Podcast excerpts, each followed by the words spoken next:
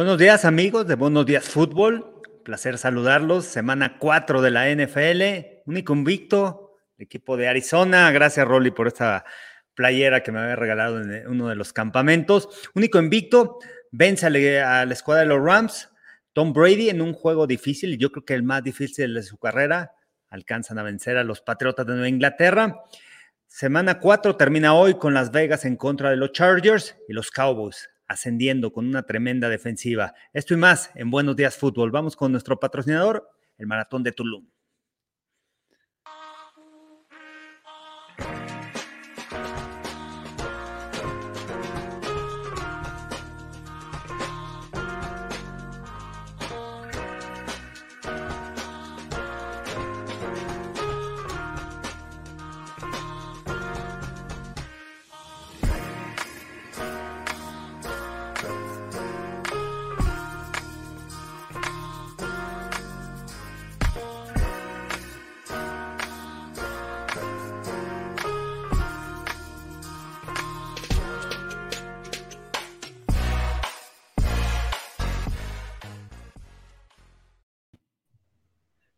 Buenos días, pros. ¿Cómo andan? Rollis, feliz porque ganaron tus Cardinals. Marco, los Cowboys, no creías en ellos en contra de las Panteras. Y un invitado de lujo tenemos a Rudy Jacinto de Cuarta y Gol, al que le damos la bienvenida. ¿Cómo está Rudy? Muy bien, muchas gracias por la invitación y muy emocionante esta semana 4. La verdad es que la cartelera NFL desde semana 1 ha estado sensacional. Casi todos los juegos de prime time han sido espectaculares y pues todas las emociones que se vivieron en el Sunday Night Football creo que son históricas y ciertamente tendrán mucho impacto en lo que resta de temporada. Entonces, gracias por la invitación. Mucho gusto, Rudy. ¿A qué, a qué equipo le vas tú, Rudy? Eh, a los Patriotas. Ah, sí. a los Patriotas, no a Tom Brady. Ah, ¿eh? ah, bueno. Sí, o sea, yo estuve triste por el resultado, pero no tanto. Me parece que Mac Jones levantó la mano y dijo, gracias Brady, pero es mi presente y es mi futuro. Creo que Bill Belichick despejó dudas de que él también tuvo algo que ver con algunos de esos anillos, me parece. Y, y, los Patriotas dieron mucho más pelea de la que yo hubiera esperado. Este era un riesgo de paliza, la lluvia ayuda, pero me parece que Mac Jones juega mejor que Tom Brady, salvo quizás algunos pases que Antonio Brown en profundidad debe haber atrapado. Sí, pero juego raro, ¿no? Muy raro, ese, muy extraño el partido, todo lo defensivo, movieron el balón y de repente no conseguían anotación. Realmente buen esquema defensivo de ambos coordinadores. Y el Rollis andas con todos los Arizona Cardinals. Sí, son de, veras, ¿eh? ¿Qué tal? Eh, no está mi compadre Garza, pero ya, ya pusimos que me regaló hace un par de años ahí. Tuve que marcarlo, güey, la neta ya ya, era mucho, mucho, mucho borlote. Oye, raza, pues andamos 4 y 0. Eh, mis Cardinals es el único equipo en la NFC, en la conferencia nacional, que está invicto. Eh, paso aquí, yo, yo por lo regular nomás tengo firmado el contrato del viernes con el productor ejecutivo aquí del, del, programa de Buenos Días, pero quise pasar el lunes porque dijeron, no, ni de foul ganan contra los Rams, güey, los Rams le pusieron una friega bruta, este, a los, a los Buccaneers. Entonces, este, pues aquí estoy para responder cualquier pregunta que tenga Marco Martos. Se me escapó Garza, pero bueno. Oye, Rolly, eh, impresionante la defensiva de Arizona. Ya lo habíamos comentado todavía el viernes, decíamos, esa defensiva de Arizona es muy difícil, es muy rápida, es muy atlética, muy ruda, le estuvieron pegando los receptores, pero a mí me impresionó. Deshaun Jackson no se pudo escapar, eh, Cooper Cup no pudo hacer de la suya, Robert Woods no hizo tampoco nada. Eh, es impresionante que hayan parado la carrera, que hayan parado el pase, los play actions. A mí me impresionó, obviamente Kyler Murray hizo lo suyo, es fuera de serie, cómo se mueve, cómo busca los huecos, cómo puede aventar la bola, pero lo que más me impresionó del juego de ayer fue la defensiva de Arizona, que es muy real. Fíjate, Marco, eh, Rudy y, Carlos, este, eh, nos empezaron a correr la bola. Henderson Jr. estaba filoso en el primer cuarto y, yo no sé por qué. La, la, única manera que Sean McVay dijo, ¿sabes qué? Hasta aquí ya no va a correr la bola porque nos fuimos arriba en el marcador. Interceptamos la bola y lo convertimos en puntos. Entonces nos fuimos arriba en el marcador por dos posiciones, 14 puntos, y ahí dijo Sean McVay, déjame cambiar el esquema, déjame voy a lanzar. Y ahí fue cuando se trepó un poquito más la presión. JJ está pagado, no está en las estadísticas, compadre, pero JJ está en la cara de, estuvo en la cara de Matthew Stafford, estuvo molestándolo, también por el otro lado estaba cayéndole Chandler Jones, y, y sí, tiene razón, al final del día, ¿sabes quién tuvo un excelente partido? y hablabas tú de Deshaun este, Jackson. Y, Jalen Thompson, tú estabas ahí, Jalen, JT, este, nuestro safety, Burita Baker, este, Byron Murphy, la secundaria de Arizona. Soy muy honesto, o sea. Eh, ¿Cómo ha crecido, eh? Sí. Crecieron, hicieron su chamba y, y, eso creo que yo que nos impulsó a, a, lo que vimos en la ofensiva. Entonces, soy muy honesto, el juego terrestre de Arizona funcionó otra vez y funcionó con Max García, güey. Les había comentado Max García cómo le fue. Yo me aventé todo el juego, vi las calificaciones que le pusieron acá internamente en Arizona y, y este cuate está listo desde el 2018-17 que no iniciaba un partido como titular cuando se tronó la rodilla con los Broncos. Este, pero Max García, super chamba, neutralizó completamente a Aaron Donald. Y una cosa importante, Sean Kugler, el coordinador del run game, que también es el O-line coach de, este, de estos gordos, atacó a Aaron Rodgers, a Aaron Donald. Aaron Donald. A, su lado, güey. Doble, doble, doble. Y a veces, a veces nada más se llegaba a estampar James Conner y Chase Young y Chase este, Edmonds, pero ya cuando empezó a, a, a, envolverse un poquito más el juego terrestre, olvídate, fue, fue algo de lujo. Por fin te puedo decir, Marco, Carlos y Rudy, que tenemos un juego terrestre decente, y eso es importante.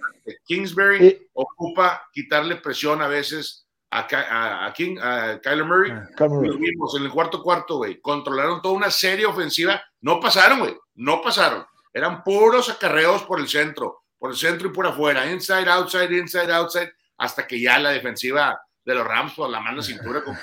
Entonces tú, tú padre verlo. Oye, Isaiah Samos, este número 9, está en todo el campo. Es impresionante, Carlos. Lo veíamos el año pasado. Va a crecer. De la, es impresionante el tamaño el tamaño físicamente, si lo ves de cerca, me impresionó. Y el cómo se mueve, cómo cubre, se abre, regresa, taclea, va al otro lado, persigue.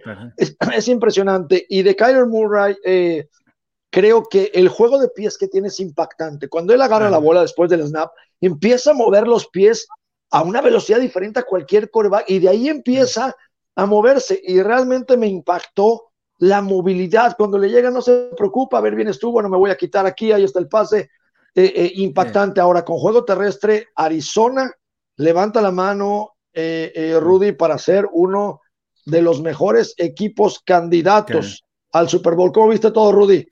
Tiene que serlo, mira, yo creo que la mayoría nos fuimos con los Rams, y era lógico, venían de pegar la Tampa Bay y demás. Creo que también hay un tema anímico, ¿no? Por más buen head coach que seas, por más veterano que tengas a tu roster, ganarle a un equipo como Tampa Bay en tu, ¿qué fue? A domicilio en casa, ni me acuerdo, pero finalmente dar el upset, el banderazo, y luego ir a un duelo divisional, pues es muy difícil mantener la intensidad. Yo aquí de repente apelo a argumentos un poquito más esotéricos, ¿no? De que llegaron desconcentrados, llegaron mal. Yo esto lo veo más como un tropiezo de Rams que realmente como el inicio de un síntoma, una enfermedad general, ¿no?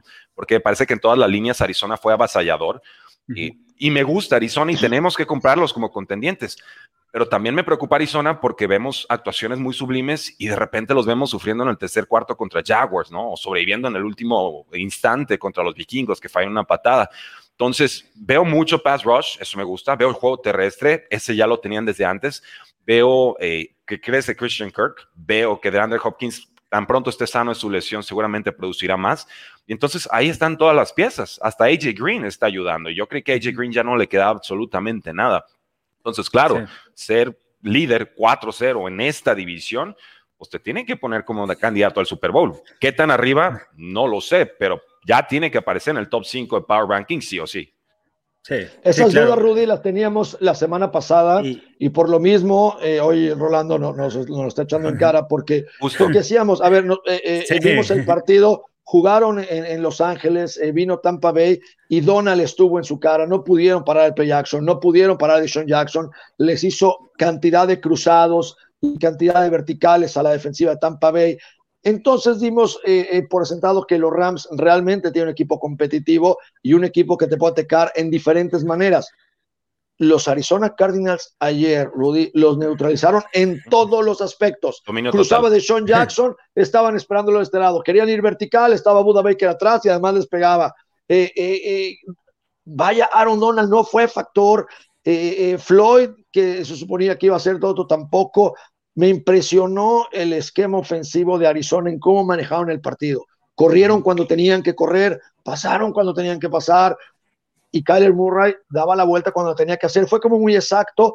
Y sí, al final, eh, los Rams eran un equipo sólido. O sea, no era un equipo. No, no, sé, no sé si hoy puedo decir que tuvieron mal partido. Realmente les jugaron bien, o sea, les jugaron de frente. Lo, digo con las dudas del mundo, ¿eh? porque otro jueguito de estos, y olvídate, o sea, preocúpense por los raros, sin duda. Bueno, Arizona viene empalmando victorias eh, con más de, 30 puntos, eso es lo que me gusta. Eh. Independientemente, Rudy, sí, bueno, es la NFL, ¿no? Y a veces se va a apretar el juego y a veces se va a ir hasta la última posición, tú lo sabes. Pero a mí me gusta que nuestra ofensiva tenga la capacidad de atascar 30 puntos porque eventualmente esos, los equipos grandes logran eso constantemente. Y si Arizona continúa así, creo yo que, que, lo va a hacer muy bien. Otra cosa, yo estaba en el programa de, de, los Cardinals Kickoff Show, que es un programa, es un pre-game show, estábamos hablando, en, es en inglés, este, eh, y yo les dije, a ver, esto está muy fácil.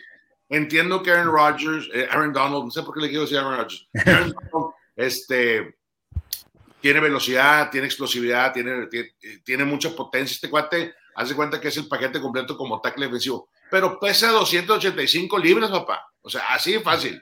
285. Si yo soy el gordo enfrente de él, que lo voy a bloquear, entiendo que tengo que más rápido. Pero si yo le meto doble, 650 libras, a ver cuántas veces puede él defender eso. Y se vio, vieron la toma, los close-ups, ya los ojos, comparé, ya estaba bufando, ya no podía y, ese es el plan de juego. O sea, al final del día entendemos, entiendo que Aaron Donald es un fuera de serie, mis respetos, pero lo que hizo Max García de haber estado como segundo los últimos tres años de su carrera, regresar y ponerle, o sea, literal, la pompa andar a este cuate, para mí, ahí fue el juego, porque neutralizaron al peligro number one que tiene esta línea defensiva, que tiene la defensiva más bien, porque este cuate en la posición interior es el que más presiona, es el que siempre está en el backfield y, no, no fue todo perfecto, ¿eh? Hubo veces que, que, que Donald, o sea, penetró con ganas, pero la jugada ya estaba botada por otro lado. Cuando tenían que correr hacia él, ahí lo cansaron. Y luego cuando tenían que correr por el otro lado, pues tenía que, pues, eh,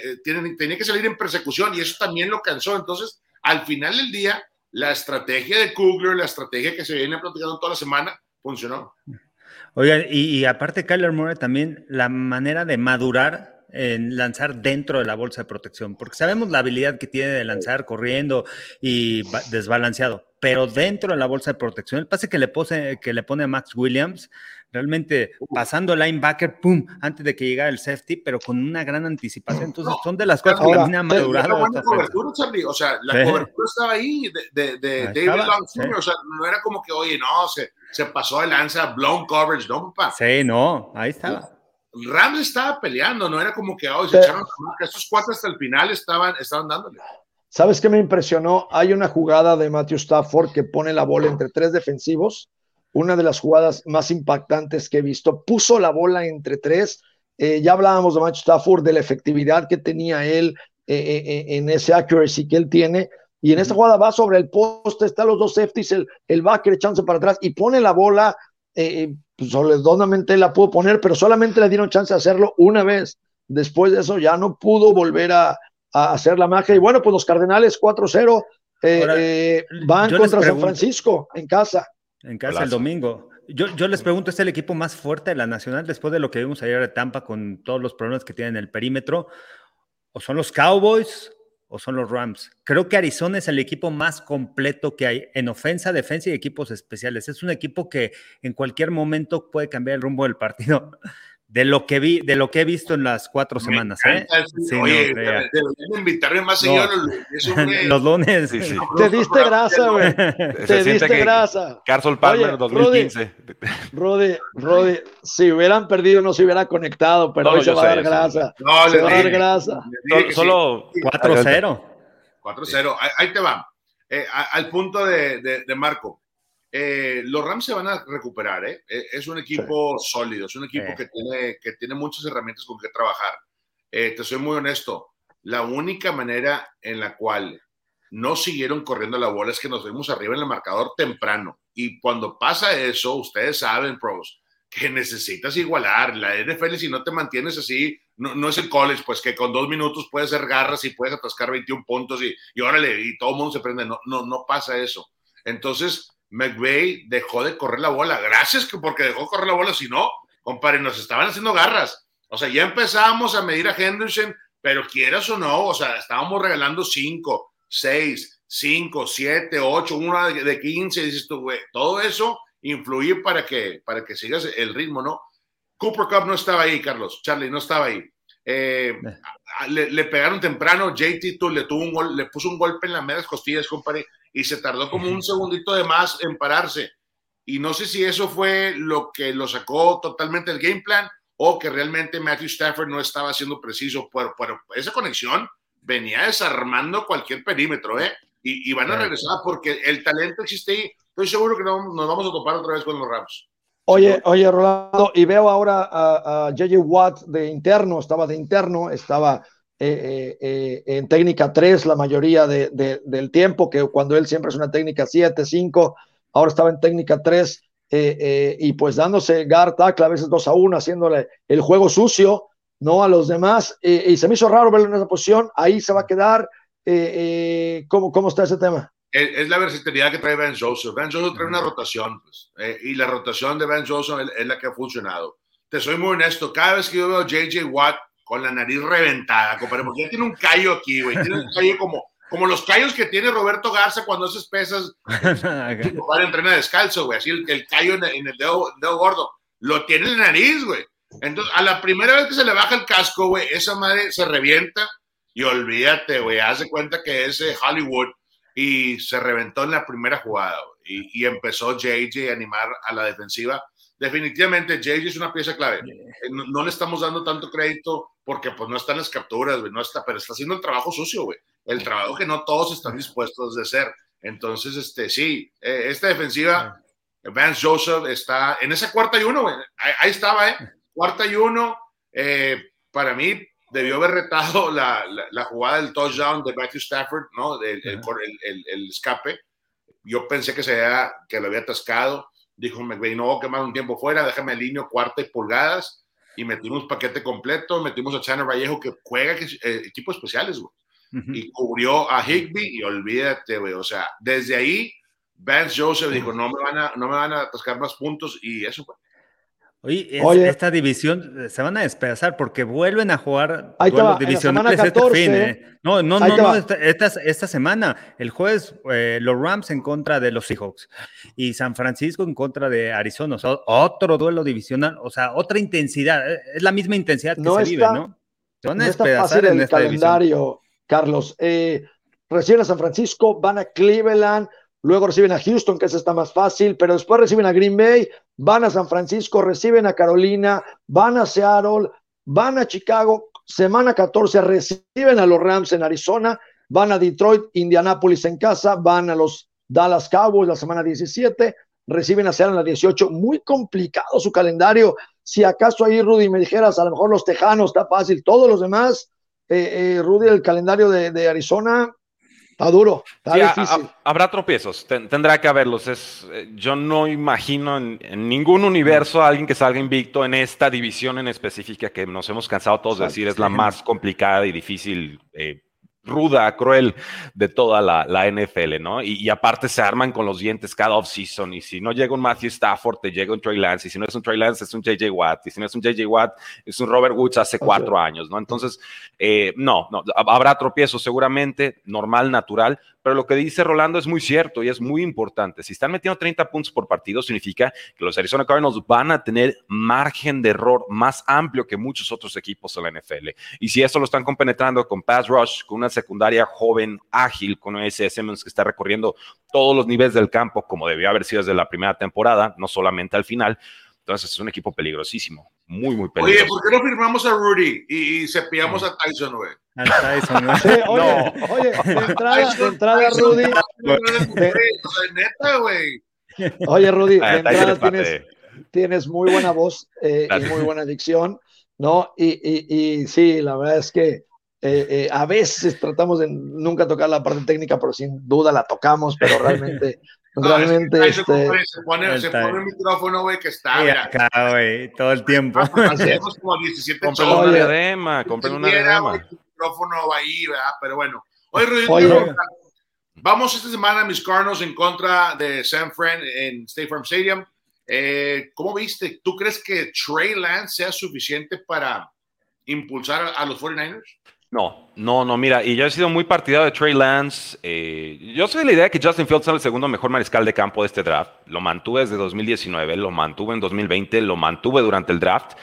Eh, y aún así tomé a Trey Lance en algunas ligas de dinastía. Entonces ahí estás viendo más o menos como el upside que yo veo con un Trey Lance. El tema es que con tan poca experiencia colegial, estamos hablando de una temporada y dos, un partido de propina en realidad, que además lo jugó mal en 2020, no alcanza. Creo que eso lo entiende Kyle Shanahan. No hay prisa. Jimmy Garoppolo te puede jugar bien, lo puede hacer bien, te ha alcanzado para llegar a un Super Bowl y estar a cuatro o cinco minutos de ganarlo.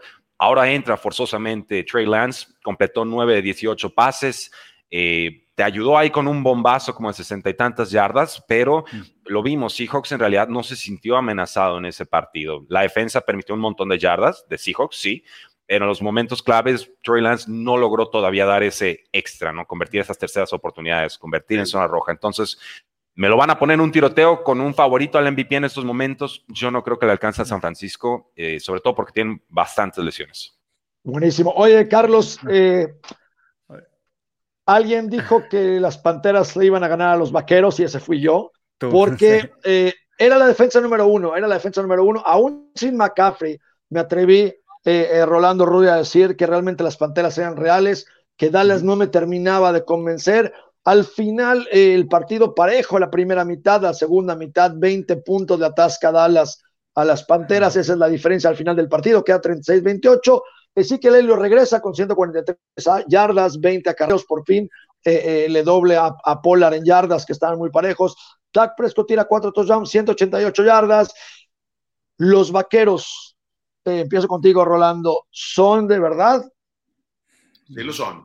Y, cuidado, eh, porque Dak Prescott lo veo en control total de todos los aspectos de esta ofensiva. No importa si es el, combo de Zeke y, Pollard, ¿eh? Mucha raza ha criticado, hey, ¿por qué tanta bola Pollard y por qué no Zeke le dan más? E, es lo mismo, cuando tienes una, una ofensiva eficiente, corriendo las bolas, y, hay, que, hay que darle crédito a esa línea ofensiva, eh, que no ha estado al 100% sana, pero están chambeando, están empujando, están haciendo su trabajo yo me gusta mucho lo que veo de los Cowboys, soy muy honesto. 36 eh, puntos en casa a, un equipo que venía. No, no, no te quería decir que los Panthers son el equipo peligroso, pero venían. Pero venían bien. Venían trabajando. Y en la NFL, eso es lo que pides: que tu equipo funcione, que tu, eh, tu equipo trabaje. Siento que, que, los Cowboys tienen una excelente defensiva y Dan Quinn, todos mis respetos y, y, lo que ha podido cambiar en tan poco tiempo. Oye, Diggs está interceptando, creo que lleva cuatro en los últimos eh, cuatro partidos, algo así, ¿no? Cinco. cuatro, cinco, cinco, ya lleva cinco. O sea, lleva cinco en los últimos cuatro partidos. Este cuate la está reventando este, en el perímetro. Me gustan los Cowboys. Yo creo que eventualmente la división de ellos está muy floja. Sí, ganaron los Giants y pueden pelear Tyler Heineke, pero hasta ahí no. Yo creo que Dak Prescott sin duda gana esta división y debe meter los Cowboys en la postemporada. Bueno, eh, sí, definitivamente, digo, tiene que ganar la división. Yo lo sabe Carlos, lo dije en Precision. Para mí, Washington era el favorito, pero era asumiendo que la defensiva iba a poder generar capturas, generar presión, que la secundaria no mala. Eh, fíjate que lo de Fitzpatrick a mí no me asusta tanto. Yo no veo tanta diferencia versus Heineke. Lo, finalmente los dos son gunslingers, son dos tiroteros.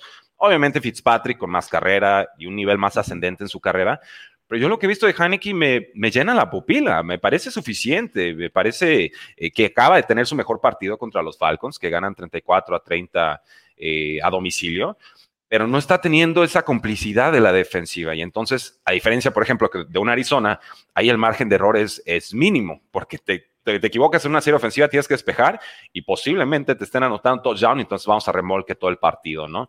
Eh, creo que Dallas es, de veras, creo que es serio. Me gustaría que le dieran más toques a Pollard que a Zeke de lo que le están dando eh, actualmente, pero cuando corres 34 veces para 245 yardas, olvídate, ¿no? Doug Prescott y Zeke y Pollard están haciendo destrozos. A esperar el regreso de Michael Gallup, que se ponga un poquito más sano Cooper, eh, a Mari Cooper de las costillas. Dallas está para pegarlo a cualquiera. Sí, y, saben que además, bueno, hablábamos de Cardenales, ¿no? Que era un equipo que te anotaba más de 30 puntos. Dallas es igual, es una ofensiva que te anota más de 30. Sí, Carlos, pero no había... No, no, y que espera que la defensiva te robe balones en el cuarto cuarto.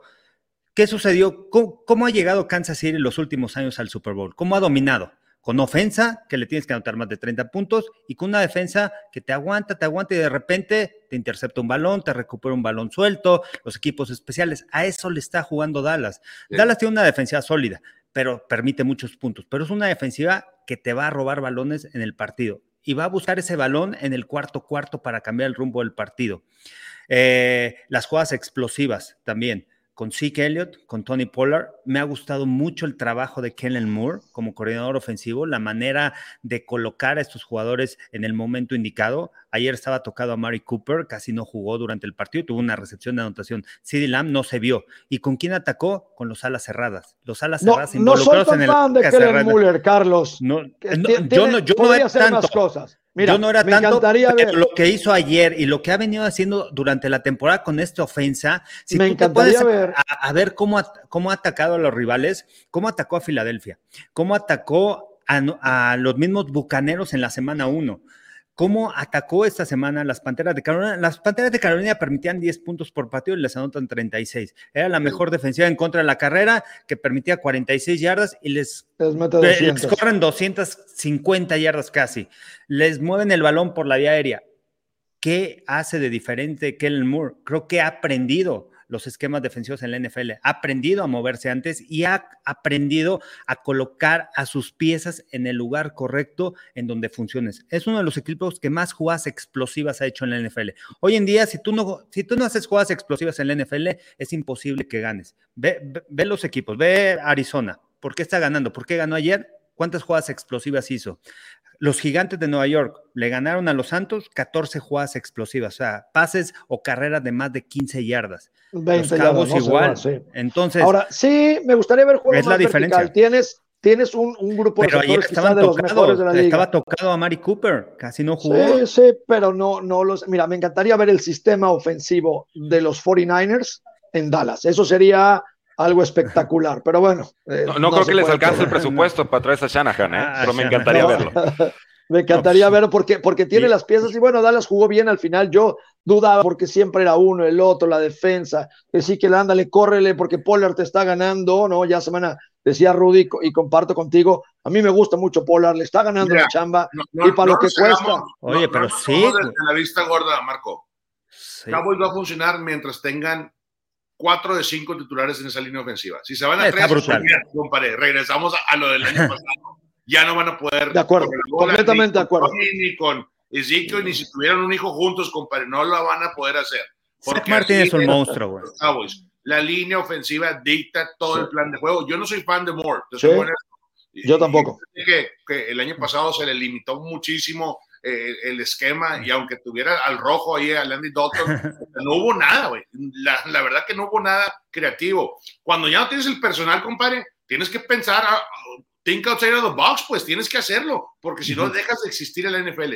Yo creo que por eso, por esa razón, no, no funcionó el año pasado. Pero si esa línea ofensiva se sigue manteniendo sana y, y, y, va conforme las semanas, cuidado con los Cowboys. buenísimo, buenísimo. muy perra la línea ofensiva. Eh, sin duda, eh, sin duda, los osos sorpresa, Rudy, decías también al principio del programa, eh, fuera de cámaras, le ganan a Detroit 24-14 con el coreback novato. Regresa Andy Dalton a los controles o ya no, aunque el head coach dijo la semana pasada que cuando Dalton esté listo regresa. ¿Qué opinan? 24-14 Chicago. Eh, acaba de reafirmarlo. Justo hoy en la mañana salió el tuitazo de Andy Dalton sigue siendo nuestro titular, lo cual me parece triste, me parece lamentable. Me parece que es simplemente una salida del head coach para, si juega bien Justice Fields, decir, ah, es que cómo puedo quitarlo, está jugando bien el novato. Pero si juega mal, decir, ah, yo ya les había dicho que Andy Dalton era el titular. Entonces, ¿por dónde la pierde Matt Nagy? Por ningún lado. Es politiquería barata y yo por eso, eh, este experimento Matt Nagy por eso, cinco años. Por eso te aventé la bola. Por eso te o sea, ya, para mí, e, e, en, en cuarta y gol cada temporada tenemos lo que llamamos una piñata, ¿no? Es que alguien con quien nos ensañamos porque de verdad le está echando ganas. Y hemos tenido a Hugh Jackson, hemos tenido a, Adam Gase este año creo que va a ser Matt Nagy, porque en realidad me, me, cuesta mucho entender cómo teniendo un talento tan especial como Justin Fields, que necesita apoyo, le dan el libreto de jugada de Andy Dalton, ¿no? Y, ay, tómalo muchacho, pocket passer, no va. Bien por los osos, responden. Lo de Cleveland, Dios, Dios mío, qué miedo de juego, hay capturas y contando, qué bueno que se acabó el tiempo ahí. Y, lo más importante de este juego, más allá de que los Lions se están lastimando y no se ve por dónde, eh, Damien Williams, corredor número dos, lesión de Ingle, parece que estará bien, y David Montgomery estará fuera varias semanas, pero no parece de gravedad esta lesión. O sea, se, se infló de yardas, se infló de touchdowns, eh, un partido de recuperación para los dos de Chicago. Anímicamente creo que salen muy bien de esto. Y el hecho de no perder a David Montgomery tantos juegos, importantísimo. Acabas de decir algo, algo clave. Fíjate que ayer mi hijo que juega de quarterback me preguntaba, oye, eh, ¿el sistema de Kyler Murray será así que corra o él rompe cada jugada? dije, no, no. Es así. El sistema es así. Echas para atrás, vas a rolar para acá o para acá, tienes esta opción. Es un sistema abierto para, que, alcance a ver. Es, bajito, pues si no, no alcanza a ver entre los linieros. Exactamente porque eh, la, la de si rompía las cuales o no la rompe. Creo que Justin Field necesita, bien mencionado, un sistema, no igual, porque es diferente eh, eh, características físicas, pero sí que pueda desarrollarse. Y ayer pues lo encasillaron y, es complicado. Muy complicado. Oye, Rudy, aquí, aquí también tenemos dos piñatas, güey, en Buenos Días. Una es Tyson López y el otro es Roberto. Y el otro Roberto Garza. los ausentes, siempre los ausentes. Siempre, siempre les ponemos. Este, y como no vinieron, aquí también les, les cargamos la pila.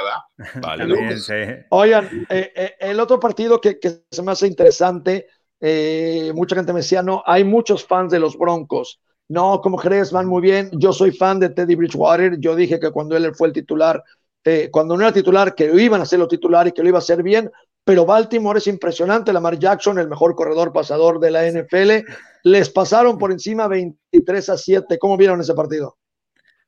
Los Ravens son de, veras, ¿eh? Y con tantas lesiones que tienen, han sabido, han sabido suplir a esos jugadores que han faltado en esa ofensiva. Y la manera de regresar, Marquis Brown la semana pasada, ¿cuántos pases soltó? Y esta semana se convirtió en el líder receptor en el equipo, sólido, no soltó ningún pase, jugadas explosivas pero cómo coloca otra vez John Harbaugh, cómo prepara a sus jugadores y con tantas lesiones sabe cómo atacar al rival. Yo, yo pensé que ganaban los Broncos de Denver, realmente sorprendente los Ravens y, ah. están ahí dentro de los cinco mejores de la NFL. ¿eh? Estaban corriendo bien la bola los Broncos hasta que sacaron a Teddy Bridgewater. Lo noquearon, compadre. Lo noquearon, sí. le pegó en la cabeza, concussion protocol, salte, entra Drew Locke y, ahora sí te entiendo perfectamente cómo Drew no le pudo tomar la chamba. Bueno, compitieron, ¿no? Y Teddy Bridgewater, su veteranía, su experiencia, se lo, se lo comió vivo. Entonces, eh, vienen tiempos difíciles para los Broncos si Teddy Bridgewater no está en los controles. Y sobre todo las bajas en la posición de guardia, ¿no? Está fuera Graham Glasgow, está fuera Dalton Risner. Me parece que por ahí los, los Ravens nunca te van a perdonar, ¿no? Uno de los grandes especialistas en mandar blitzes en, de formas exóticas, complicadas. Y por ahí cae la lesión de Teddy Bridgewater y por ahí también la presión a Drew Locke, que pues no es ese game manager que los Broncos necesitan, lo sabemos. Y yo tomé a Ravens, yo no me fui con la finta, yo lesiones y lo que gusten y manden, yo creo que lo que hace Harbaugh y compañía es de respeto y es de cuidado y con el tiempo irán recuperando efectivos. Me intriga mucho ver que pueda hacer un Rashad Bateman ya en semana 6, semana 7, un talento de cuidado que debería, si todo sale bien, quitarle la chamba a Marquis Brown como número uno. Bueno, pros y Rudy, me dio mucho gusto estar con ustedes. Rudy, bienvenido. Gracias. Seguido, Rudy, la verdad. Cuando gusten, aquí estamos. El Tyson empieza a platicar del SEM, güey, cuando jugaba con el SEM y que corría todo el el tonco, güey. Pero bueno. Pasa, te mando un fuerte abrazo. For no, baby. padre. Me gusta, Charlie, tu, tu, tu gorrita. Muy bien. Dale, que la pasen bien. Nos vemos. Bye. El buen Rolando, Rolando Cantú. Oigan, este, pues bienvenido, Rudy, ¿no? De verdad, cuando quieras, eh, eh, eh, por favor, los lunes sobre todo este tipo de... Es un programa más rápido los viernes, ¿no? Hacemos un poquito más divertido, más al final. Eh, hoy somos un poquito más técnicos, en, poquito más técnicos. Tratamos de no, Rudy, porque tú sabes que, que al, final a la, gente, a nadie le gusta que le expliquen y que te enseñen fútbol y tal. A ver, a mí bueno, que se cayó. Sí, sí, no. Porque yo tomé el seminario de coaches y estabas tú en la primera y como en la quinta plática, ¿eh? Yo con mi papelito, papel y pluma, ¿no? Entonces, eh, algunos sí nos gusta. Algunos sí, algunos no, porque al final dice, oye, a ver, dime lo divertido, dime que se va a caer, qué tal. Los lunes somos un poquito más técnicos en ese, en ese tema. no, pero los viernes, pues sí, obviamente es más suelto, más plática de cafés, qué va a pasar y amigo y tal. Oye, eh, y, siguiendo el tema, los Bills le meten 40 puntos a los Tejanos que no tienen cabeza. Les pregunto, antes de entrar al tema del juego, ¿qué va a pasar con Deshaun Watson? ¿Lo deben de cambiar? ¿No? ¿Le están pagando un dineral? Ahí lo tienen. No está eh, eh, alineado para jugar. ¿Cómo ven el tema de Deshaun Watson y lo que le está pasando a Texas, que va un ganado, tres perdidos? Bueno, al final ya están escuchando, ¿no? Las propuestas de los otros equipos, pero tampoco te puedes arriesgar, no sabes qué, no sabes qué va a pasar en la NFL con Watson cuando lo firmen, no lo han suspendido, no han tomado decisiones en la NFL, todavía no saben si es culpable, no tienen tantas demandas. Por menos hay jugadores que los han suspendido, como Zeke Elliott, como Ben Roethlisberger en su época. Entonces, no sabemos qué vaya a pasar. Yo creo que van a hacer el cambio y es oportunidad de que se mueva rápido los tejanos, ¿eh? porque entre más pasa el tiempo, más empieza a devaluar de Sean Watson, a pesar de que es uno de los quarterbacks elites en la NFL, pero los problemas fuera del terreno de juego. Y bueno, ya entraremos al partido de los Bills de Buffalo, que realmente, aunque le hayan ganado a los Tejanos, dos partidos sin permitir puntos en la NFL no es fácil.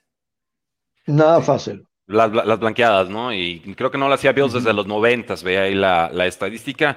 Superior Bills en todas las líneas, es una realidad. Eh, los que se asustaron con Zach Moss porque no jugó en semana uno, bueno, ya sabemos que fue por una lesión y que es el corredor titular del equipo. Eh, vemos un poquito menos de movilidad con Josh Allen, ¿no? Como escapando menos del bolsillo, como respetándolo porque ya le están pagando las millonadas de las millonadas. Y pero, pero qué cómodo se sienten los Buffalo Bills. O sea, qué, qué, lejano y qué extraño se siente esa victoria de Steelers sobre Bills en la semana 1. Yo, yo, Rudy, y, te voy a contar, yo, Rudy, tenía a los Bills para el Super Bowl en la semana 1 porque es este tándem de linebackers, eh, eh, la, defensiva que trae, Stephon Diggs, vaya, tienen, tienen un increíble equipo de papel. Y de repente llega Rudy la semana 1 y los Steelers le ganan. ¿no? Y hoy los Steelers, pues mm, se ve que son los Steelers. ¿Cómo pudo haber pasado? Solamente que haya sido el tema del preseason, que no hubo ritmo, que tal, pero, pero sí movieron mucho el mundo con esa derrota y muchos dejamos de creer y hoy, bueno, están levantando otra vez, ¿no? Así es. Sí, no, totalmente, totalmente. Eh, resultados clásicos de semana uno, ¿no? Jacksonville le pega a Colts en semana uno hace una temporada y no gana un juego más en toda la campaña. Sucede, ¿no? Eh, Delfines se mete a Patriotalandia y les gana sobre, sobre la hora con un error de, de, Belichick, ¿no? De, Patriotas muy poco característico, que han tenido muchos castigos este año. Sucede. Entonces, yo creo que ya eh, tenemos que tener como una escala con cierto peso, ¿no? Y darle más peso al resultado más reciente y ya como irle descontando un poco de peso a los resultados que van quedando atrás. Y entonces trata mentalmente de sumarlos todos y así más o menos es como yo trato de concebir eh, el momento de los equipos, ¿no? Quizás muy financiera la fórmula, pero me ha funcionado. Y, esta semana se enfrentan los Bills en contra de Kansas, ¿no? Juan el domingo en la noche. Eh, los Bills realmente es un equipo que sabíamos que era contendiente pero no tanto. Yo, yo no esperaba tanto de su defensa. Sí, sabía que era una defensiva buena, pero lo que le faltaba el año pasado lo trajeron dentro lo trajeron de jugadores del draft y al final están completos. Esta defensa es sólida. La ofensiva, sabemos, jugadas explosivas. El primer partido no logró concretar Josh Allen esos pases largos a Emmanuel Sanders, a Stephon Dix, y eso fue lo que les estuvo lastimando a la ofensa.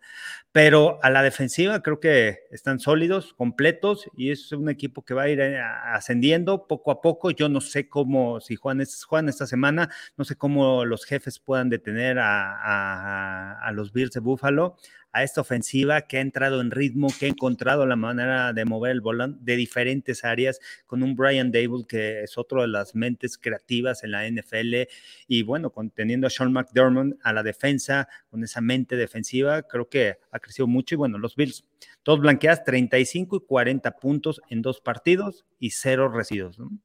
Antes de la semana 1, Carlos, yo decía que uno de los mejores partidos de la temporada iba a ser los Bills visitando a Kansas, que va a pasar este domingo. Eh, pero de repente empieza la temporada y vemos que Kansas va dos ganados, dos perdidos. Eh, vemos que tiene muchas debilidades. Y ahora los Bills, eh, para mí, son amplios favoritos para ir al Arrowhead y llevarse el domingo la victoria. No sé ustedes qué opinan aquí, a quién, a quién apostarían si tuvieran que hacerlo. Amplios, amplios no sé, de hecho estoy viendo Chiefs favorito, dos puntos y medio, un over-under puntos combinados de 56 y medio.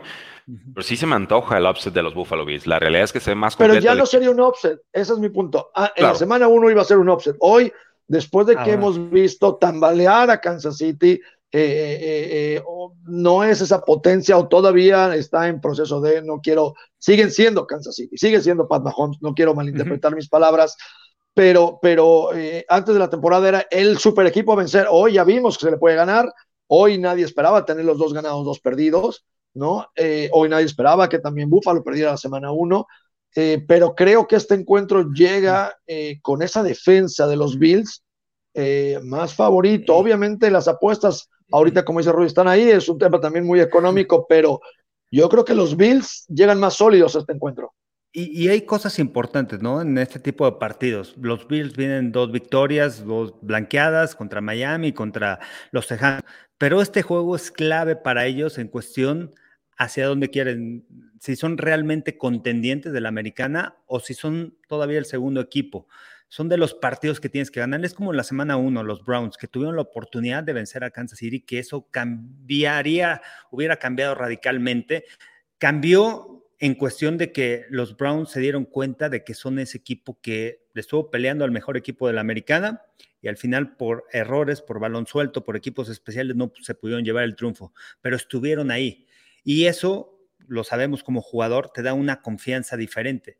Eh, los Bills de Buffalo tienen que ganar este partido y eso les cambiaría el rumbo de la temporada en la cuestión anímica, no tanto en que y también a Kansas City, mm, una derrota. siguen la rancha, la racha y todo, pero el momento, el, momento anímico de cómo terminó la temporada el año pasado, que perdieron en el juego de campeonato, Stephon Dix que se quedó afuera eh, este, viendo la celebración de los jefes de Kansas City, todo ese tipo de cosas y vencer a ese rival que es el contendiente, que son los actuales campeones, dos temporadas eh, campeones de la conferencia americana, vencerlos en su casa, creo que al final eso podría cambiar el rumbo de la temporada de los Bills de Buffalo si logran ganar ese partido. Va a ser complicado porque Kansas es un equipo que, que te anota puntos, o sea, vas a permitir puntos, sí, pero te estoy ahí peleando, peleando, peleando, peleando. No es la misma defensiva de años anteriores y eso lo tienen que aprovechar los Bills. Pero los Bills son mejor defensa que el año pasado y esa es la ventaja. son mejor equipo, solo tienen que creérsela. en, base, en base a lo que dice Carlos Rudy,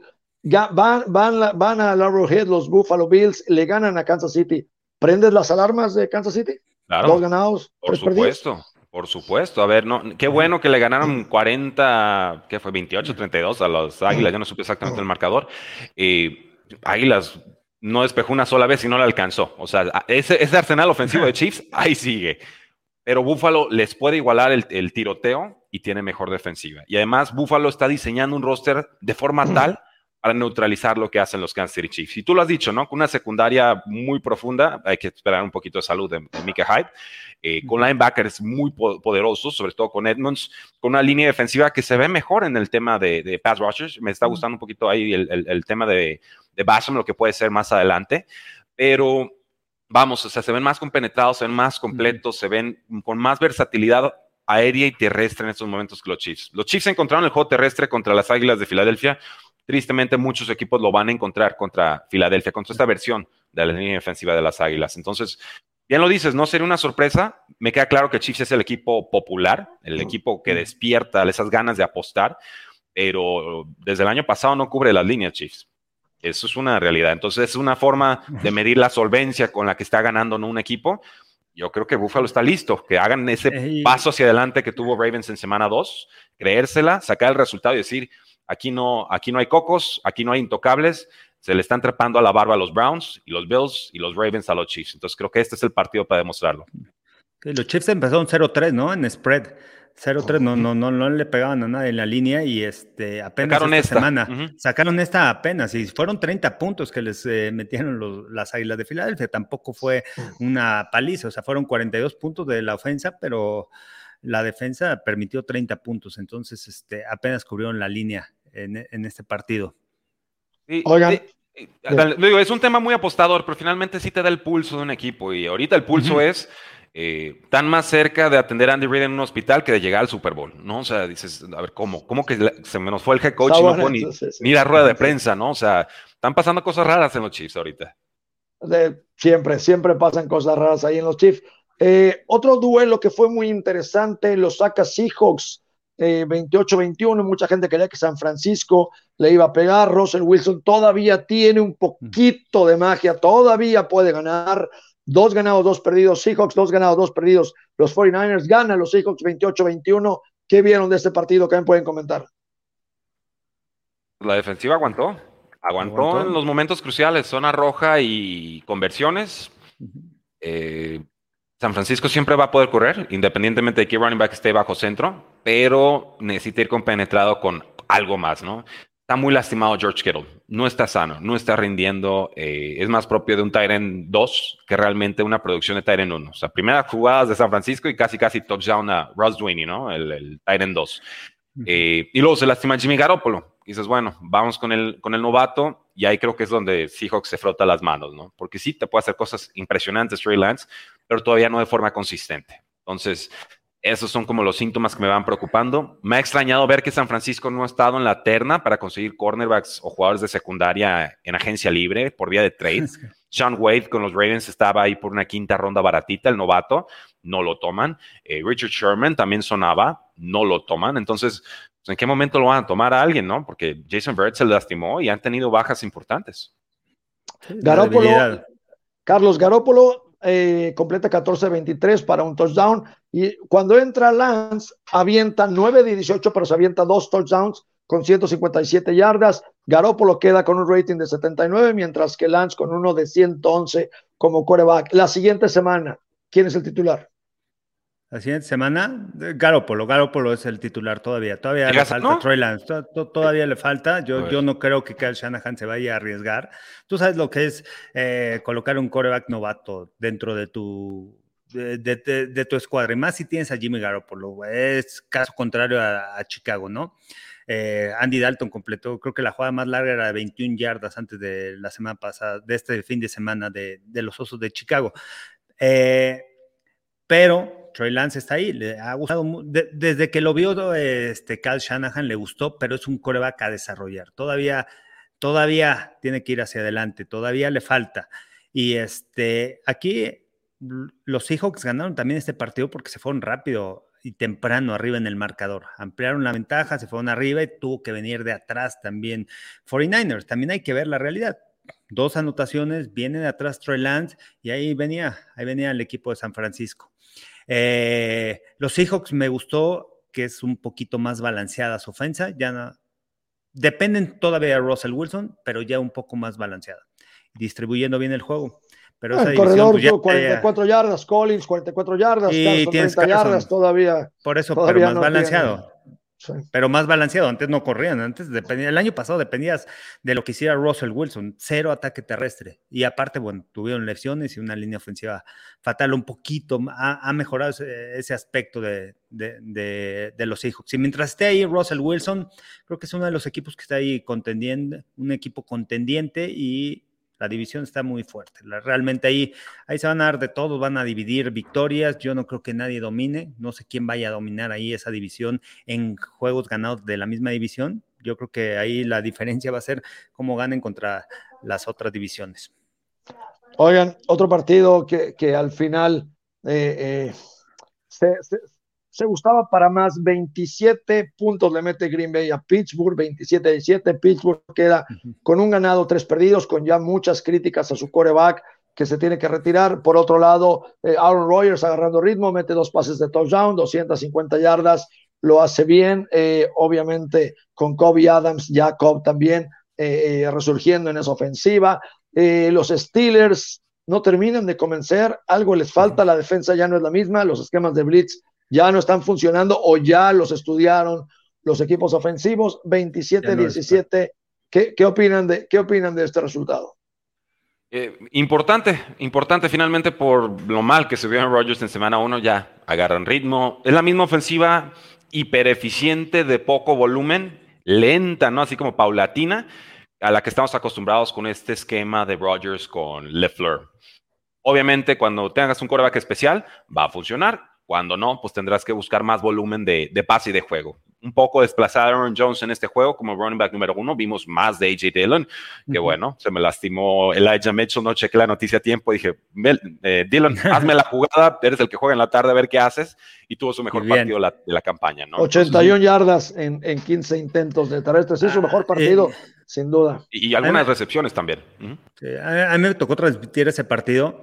Y, el, marca, el, marcador no dice tanto lo que fue el encuentro, ¿eh? porque al final fue un balón suelto que recuperaron los Packers y los colocó arriba. Eh, Pittsburgh pudo haber cambiado el rumbo del partido con un pase también de Ben Roethlisberger que le vuela a Juju Smith-Schuster. Su precisión no ha sido la, o sea, ha fallado en sus precisiones. Es porque su técnica, su fuerza en las piernas ya no es lo mismo. Olvídense de la línea ofensiva. Sí, ha tenido mucha presión porque no le han dado protección, pero tuvo dos oportunidades en donde pudo encontrar a Juju Smith-Schuster, rebasó el profundo, uno ya estaba en la anotación y la otra iba a ser un pase largo, este, y también ya había rebasado el profundo y vuela el balón Roethlisberger, cosa que antes no hacía son de las cosas que hay que preocuparse. La semana pasada en, contra de Cincinnati igual, una trayectoria que corre Claypool hacia adentro, un poste y vuela el balón. Entonces ya no ha sido tan preciso. Y hubo otra jugada también antes de acabar la primera mitad en donde intentan un gol de campo los Packers, tapan eh, bloquean el gol de campo y además la regresan hasta las diagonales y le marcan castigo. Yo no sé si había castigo en esa jugada, estuvo muy, justita. muy justa realmente, hizo un buen trabajo en equipos especiales y eso pudo haber cambiado el rumbo del partido. Los Steelers se pudieron haber ido arriba en el marcador en el medio tiempo. Sin embargo, marcaron castigo, le permiten eh, intentar otra vez la patada, ampliar la ventaja a Green Bay y al final, bueno, con los errores de, de Roethlisberger y con, esos, eh, y con esa patada cambiaron todo el momento del juego. El fútbol americano es de momentos, ustedes lo saben, que son de momentos importantes, de conectar en el momento indicado el pase largo, atraparlo, hacer la jugada grande. No lo pudieron hacer los Steelers y eso marcó la diferencia en el encuentro. Sin dominar los Packers, sin ser un equipo que se, yo, yo veo que van ascendiendo, pero todavía veo muchas debilidades en la defensa. No, como sobrados, ¿no? Sí, sobró. La ofensa te va, te va a generar puntos. Es una ofensa que te va a anotar arriba de 25 puntos por partido y que tiene esa capacidad de venir de atrás. Lo que me gustó es que distribuyó un poquito más el juego tampoco. Ya no dependió como la semana pasada contra, contra los 49ers, que el 56% de las jugadas ofensivas fueron con Davante Adams. Ahora sí estuvo distribuyendo un poquito más el juego, también por las dobles coberturas. Atrás siempre estaban esperando a, Davante Adams con, Mike, con Fitzpatrick. Entonces, bueno, ahí van los Packers, pero bueno, los Steelers desaprovecharon el momento del juego y se pudieron haber llevado una victoria importante. Pudieron estar, pudo haber estado más cerrado el juego. Sí, de acuerdo, de acuerdo. Finalmente, la defensiva funciona. TJ Watt tuvo dos capturas. El tema es que se vuelve un poco predecible de alguna manera, así como se puede mandar un doble placaje ¿no? a, un, a un Aaron Donald, pues también le puedes dedicar atención especial a un TJ Watt o, brincártelo, un pase de pantalla y a darle. Eh, yo aquí digo, doy golpe en la mesa y digo, gracias Big Ben, a ver qué hace Dwayne Haskins. El tema es que si hace ese paso Steelers, va a ser muy difícil regresar de, podemos tener una situación tóxica que me recordaría mucho, por ejemplo, a Peyton Manning con Brock Osweiler, ¿no? Que entra el, chavillo, saca algunos resultados sin ser espectacular, le pega a Patriotas y luego cierre campaña, pues tiene que entrar Peyton Manning a salvar el día y pues así como jinete ya medio muerto se lo llevan hacia el horizonte, ¿no? Sí. Pero si no, no vamos a completar esos pases profundos con Steelers. Y este equipo, vuelvo al mismo concepto, necesita más margen de error. La defensa está ah. jugando bien justita porque la ofensiva no le ayuda en nada. Vimos a Juju con su tableta casi azotándola y se le leen los labios. Es un problema de Big Ben. It's a Ben problem, dijo. Ahí está, grabado, ¿no? Se le lee. Es que hay que ver el video. Sí, no, no hay a dónde hacerse. Oye, a ver, es complicado, ahorita tocas ese tema y, se me viene a la mente algo eh, interesante aquí en los Steelers de lo que está pasando. ¿Por qué no colocan a Dwayne Haskins como coreback 2? ¿Por qué dejan a Mason Rudolph? ¿Saben, ¿Saben, que Mason Rudolph no va a ser. Porque no, sabe el sistema. Pero sabe el sistema. Sí, pero Mason Rudolph, la gente sabe que si entra Mason Rudolph, ya entró como titular y no es un coreback de NFL titular y no va a llevar lejos a los Steelers. Pero si colocan a Dwayne Haskins como segundo coreback, sí le pone presión a Roethlisberger. Sí es un coreback que fue primera selección y sí cometió algunos errores, pero se le vieron flashazos en Washington que puede ser un coreback que pueda llevar un equipo, por lo menos que pueda ser titular en la NFL. Ahí mi, mi, pregunta es... Sí, lo estás protegiéndose. ¿Proteges a Roethlisberger y hasta dónde lo vas a proteger? Yo sé que Roethlisberger todavía tiene la experiencia, es mejor que Rudolph y que Dwayne Haskins, pero tengo hasta dónde lo vas a, a dónde vas a proteger. No creo que Mason Rudolph sea la solución, pero sí creo que Dwayne Haskins pueda cambiar el equipo. Entonces, no sé, de la organización de los yo, Steelers. ¿eh? Yo, yo, siempre he dicho que, que, este tema empieza por Tomlin, ¿no? Yo creo que ya cumplió eh, los años que tenía que estar ahí, ha hecho cosas muy buenas, eh, pero yo creo que Tomlin tiene que cambiar, tiene que hacer una reestructura y si no cambia y no la hace, el que tiene que cambiarlo es a él. Yo creo que el problema de los Steelers es su head coach. Ya tiene muchos años ahí y es, creo que es tiempo de traer a alguien con una mentalidad nueva que agarre a ese jugador de número 3 hoy y diga, ¿sabes qué? Vas, Rodríguez que no esté casado con el jugador, ¿no? Es eso, porque es muy difícil divorciarlo. Digo, disculpen la comparación. Guardiola, antes de hacer una. explotar el vestidor y hacer todos los cambios del mundo, dijo: Adiós, Barcelona, yo no puedo. De mi corazón no me da para decirle adiós a este y a este y a este y a este, con los que gané todo y que ahora pues, ya no están en ese nivel, ¿no? Los Keitas y tantos otros jugadores. Tomlin necesita hacer algo así. Y no son muchas piezas las que tiene que mover. Es, una, quizás dos que tengan ahí la veteranía. Ya lo hicieron con la línea ofensiva. Adiós y gracias a todos los veteranos. Digo, lástima, no está funcionando con toda la chaviza, pero eh, tenía que cambiar algo. Entonces hay que darle tiempo a esa parte. Pero con Big Ben ya sabíamos que lleva dos años muy malos y se queda porque el contrato no le da para soltarlo y se baja el sueldo. Entonces, esta es una crónica de una muerte anunciada y, A, diferencia de Sean Payton, ¿eh? porque hay que poner este ejemplo, los últimos años de Drew Brees fueron fatales. O sea, es un coreback que va a ir al Salón de la Fama, sin duda. Pero sus últimos dos años ya no podía lanzar largo. Sin embargo, Sean Payton lo colocaba en el lugar adecuado para mover a la ofensiva, ser el que maneje a, esa ofensiva. Con Big Ben no ha sucedido. Entonces, ahí las diferencias. Interesante, interesante los Steelers porque son muchos los aficionados que piden este cambio son muchos los que piden la cabeza de Tomlin y no, no han sido escuchados durante los últimos dos años, me parece. Pero bueno, vámonos al Sunday Night, señores, ya lo comentaban y veo que tienen mucha información del 19 puntos Bucaneros contra 17 los Patriotas. Solamente tengo una pregunta, ¿por qué demonios Patriotas corrió solamente cuatro yardas? Cuatro yardas. Y si te vas estrictamente pero ya sabías, perdieron cuatro, o sea, el resultado es cero yardas porque corrieron cuatro, pero perdieron cuatro. Pero no puede ser que en un pero ya se de NFL pongas en un novato todo el peso ¿sí? de una ofensiva, tiró para 275 yardas, lanzó 40 veces el balón, falló solamente 9, completaron 31, pero no corrieron nada. ¿Qué me dicen de este partido? Eh, te, veo con ganas, Carlos, échale. Yo, yo tengo comentarios al respecto. Tampa Bay no ha permitido un corredor de 100 yardas en varios años. ¿eh? Es una de las mejores defensas en contra de la carrera, las analíticas.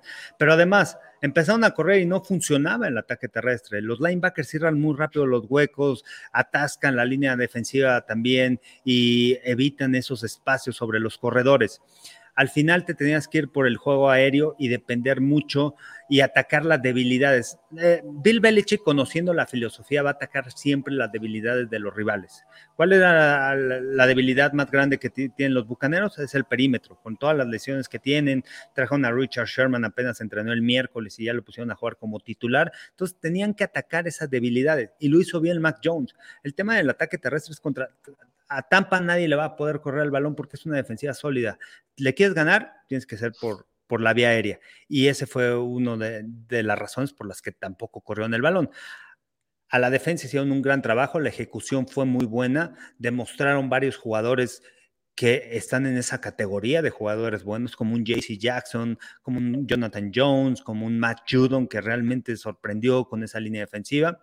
Y el esquema defensivo, al final sabíamos ¿cuál era? Eh, Belichick conocía muy bien a Tom Brady, evitando los pases largos, eh, de repente presionando con tres, presionando con cuatro y ejecutaron bien. Al final los Patriotas, y más que nada, ejecutaron bien dentro de la yarda 20. Fue un partido demasiado raro. También de repente parecía que se iban arriba, parecían que movían el balón, de repente llegaban a zona roja, estaban adentro de la 30 y no conseguían puntos. Entonces, ajustes interesantes. No sé si Brady también quería destacar más, se sentía nervioso. Fue uno de los partidos creo que más complicados que ha tenido Brady en su carrera en la NFL, porque por lo que conoce, ¿no? Por la historia con Bill Belichick y porque sabía que es alguien que conoce sus debilidades. Sí, se da el resultado lógico. Lo que creo que cambia de lo esperado es el trámite como tal, ¿no? La lluvia le agrega mucho dramatismo al partido, pero también complica las condiciones de pase porque también había viento. Lo vimos en esos dos pases de Antonio Brown consecutivos, ¿no? La misma jugada, una a la abuela y el otro. En la primera, Antonio Brown no sabe ni dónde está la pelota y en la segunda no alcanza a correrla, ¿no? ¿Cuántas veces lo hemos visto hacer, visto hacer esa jugada? Todas las del, las del mundo. Eh, con un Mike Evans, con un Chris Godwin no jugó Gronkowski, creo que fue una baja importante y lo resintieron sobre todo en zona roja. De pronto ya no parece tan capricho lanzarle tantos pases a Gronk en zona roja, porque en este juego se conformaban con goles de campo. Eh, vimos a Leonard Fournette atrapando algunos pases, fallando algunos también. Extrañaron a Gio Bernard, su válvula de escape. Eh, y sobre todo me pareció importante el partido de Christian Barmore, este nose tackle de Alabama que toman los Patriots en segunda ronda, que hacen un trade-up desplazando 5, 6, 7 yardas por en medio de la línea ofensiva y presionando y obligando a Tom Brady a escapar de hacer un rollout ¿no? hacia la derecha. Y Barmer es un monstruo de jugador. ¿eh? Si esto es lo que está haciendo en su primera temporada, cuidado. O sea, eh, aquí puede haber un Vince Wilford con mejor habilidad de pass rush y, sería fantástico para la defensiva. Eh, en cuanto al juego terrestre, Patriotas cuando puede corre y corre bien y tiene buen esquema. El tema ahorita es que su línea ofensiva está muy parchada, sobre todo con la tercera baja consecutiva de Trent Brown, el tackle izquierdo. Eh, no hay cómo desplazar. También perdieron, por supuesto, a su guardia que se le fue a los, a los Kansas City Chiefs. Entonces, siguen buscando esa, esa tónica. Trataron de correr contra Saints, error. Cada acarreo, pérdida de yardas. Con Bucaneros lo intentaron y siempre era golpe, contacto detrás de la línea y golpeo. Entonces, yo sí en la previa del partido de nuestro podcast yo sí dije, yo quiero ver 50 pases de Mac Jones. A mí si no corren una vez, no, no me afecta. ¿Por qué? Porque especialmente con los Patriotas, Bill Belichick y con Brady, esos pasecitos cortos de 3, 4 yardas y a ver cuánto generas después, son una extensión del juego terrestre. O sea, así lo conciben los Patriotas. Así le jugaban a Seahawks en el Super Bowl, así le jugaban a los Broncos de Denver en el 2015 con Von Miller y, y, Wade. Eh, en fin, entonces, sobre todo con estas condiciones tan complicadas, que en donde no puedes correr, la línea defensiva es muy poderosa, esos pasitos cortos ayudaban. De repente series ofensivas de 15, 16 jugadas, de repente tres y fuera, ¿no? Juego extraño. Y la decisión de no jugártela en, al final de la primera mitad, la decisión de no jugártela en cuarto y tres al final del partido para conformarte con un gol de campo de 56 yardas, que es una distancia que Nick Folk no está acostumbrado a intentar, y le sobra pierna para lograrla, pero en, el, en, el, poste, ¿no? y el final más errático y extraño para un partido errático, emocionante y, extraño. Creo que bien por Brady, creo que bien por Mac Jones, que los Patriotas pueden sentirse seguros con el futuro de su quarterback, pero ojo, ¿eh? No está completando pase en profundidad. Por falta de talento, por falta de seguridad, por falta de tiempo en el bolsillo, no sé. Confluencia de factores, falta ese pase profundo, faltan esas jugadas explosivas. Todavía no las veo. Hoy amanece Brady con una victoria, pero además con el récord de más yardas de la NFL, un récord que ha muchos años, el hombre leyenda. Eh, eh, eh, creo, que, creo que fue importante para él ir y cerrar el ciclo. Creo que ayer cerró el ciclo y realmente lo soltaron ayer los aficionados de los Patriotas, y tú lo comentaste, Rudy, y creo que también inicia el ciclo de Mac Jones. Ayer ese partido me gustó para eso, filosóficamente me gustó para él regresar, cerrar el ciclo, que lo vieran ya con otro uniforme y obviamente darle también la batuta eh, invisible a un Mac Jones, que es el futuro del equipo. Tom Brady eh, obviamente les dio muchos campeonatos, me gustó cómo los jugadores al final lo abrazan, el mismo Belichick, que no es expresivo, va y le da un abrazo. Muy rápido, el, abrazo más rápido que he visto. Pero, ¿eh? fue 20 minutos al vestidor, ¿no? Y tenía programada esa visita, entonces Belichick no, quiere dar emociones ante las cámaras, es eso. Aparte, como coach, tú sabes, viene de una derrota, al final, ok, ya. Ahora, se llevó de la manita a Mac Jones en la derrota contra Saints. Sí, sí, vieron esa foto. creo que el partido. la banca. y seguramente hablará Tom Brady en, algunos años del partido. Yo creo que fue perfecto para Tom Brady. ¿Por qué? Porque tú imagínate, fuera de que te fuiste del equipo y que tuviste una novela de ensueño en tu primer año en Tampa Bay, regresas a donde jugaste 20 años, te duele ganarles. O sea, debes de, debes de sentir feo raro porque es el equipo que te vio crecer, es el equipo que te vio ganar, que te vio llorar. Regresas a tu estadio eh, eh, eh, y de repente, imagínate meterles 45-0, hubiera sido muy extraño, muy raro.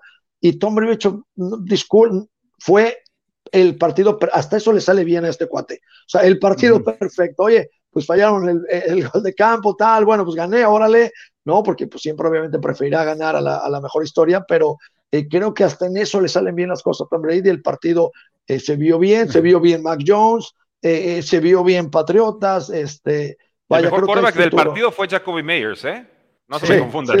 Sí, sí, sí, esto de los pases en engaño de los Patriotas es una cosa escandalosa. De 45 yardas en 2 dos, de 2. Oigan, por último, para cerrar, se nos acaba el tiempo. Eh, Gonzalo, nuestro productor, y Fer, se me fue el WhatsApp en la computadora, por eso no seguí bien el tema, pero bueno, eh, sé que seguramente si estuviera diciendo, vámonos, ciérralo. Quedan dos invictos, Arizona con 4-0 y hoy los Raiders con 3-0 se enfrentan a los Chargers en el Sophie Stadium en Los Ángeles en el Monday Night Football. Un gran partido, a mí me encanta el quarterback de los Chargers, me gusta el ánimo y la emoción que traen los Raiders, es un equipo que está ganando de pura emoción ¿Cómo ven el partido? ¿Quién gana el día de hoy, señores? Chargers por tres. Yo, me quedo con Chargers por tres. Eh, mejor ofensiva, más compenetrada, más versatilidad, me parece. Solo en tight end se los llevan los, Raiders con Darren Waller. Espero un gran partido de él. Eh, pero Mike Williams está crecidísimo. Keenan Allen es la válvula segura. Austin Eckler, top 5, running back, sin lugar a dudas. Y en defensiva se ven muy rápidos los Chargers. Creo que con la salud ya de Darwin James, eh, eso va a ser el factor diferencial del partido. Raiders, algunos sacks, sí, pero me parece que es más por el ímpetu anímico de repente que por realmente que hayan superado o sorteado esos problemas defensivos. Oigan, ¿y, no les convence todavía Derek Carr? Todavía no les convence a mí sí. ese nivel. A mí, a, mí, sí, ¿eh? A ver, yo lo he defendido rato. Es que cada año va en ascenso, va en ascenso, va en ascenso. Yo entiendo que tiene, y le veo la cara a Marcos, y, y, tiene razón. Tiene muchas limitaciones escapando del bolsillo. Hay un techo con Derek Carr, pero lo está empujando hasta donde le das. El brazo largo ya lo encontró. Y sus receptores han ayudado mucho. Sus receptores el han crecido muy, eh, les ha ayudado. Es difícil encontrar un coreback con el will to win. Ahora, los Chargers lo tienen. El chavo tiene el will to win y tiene el talento.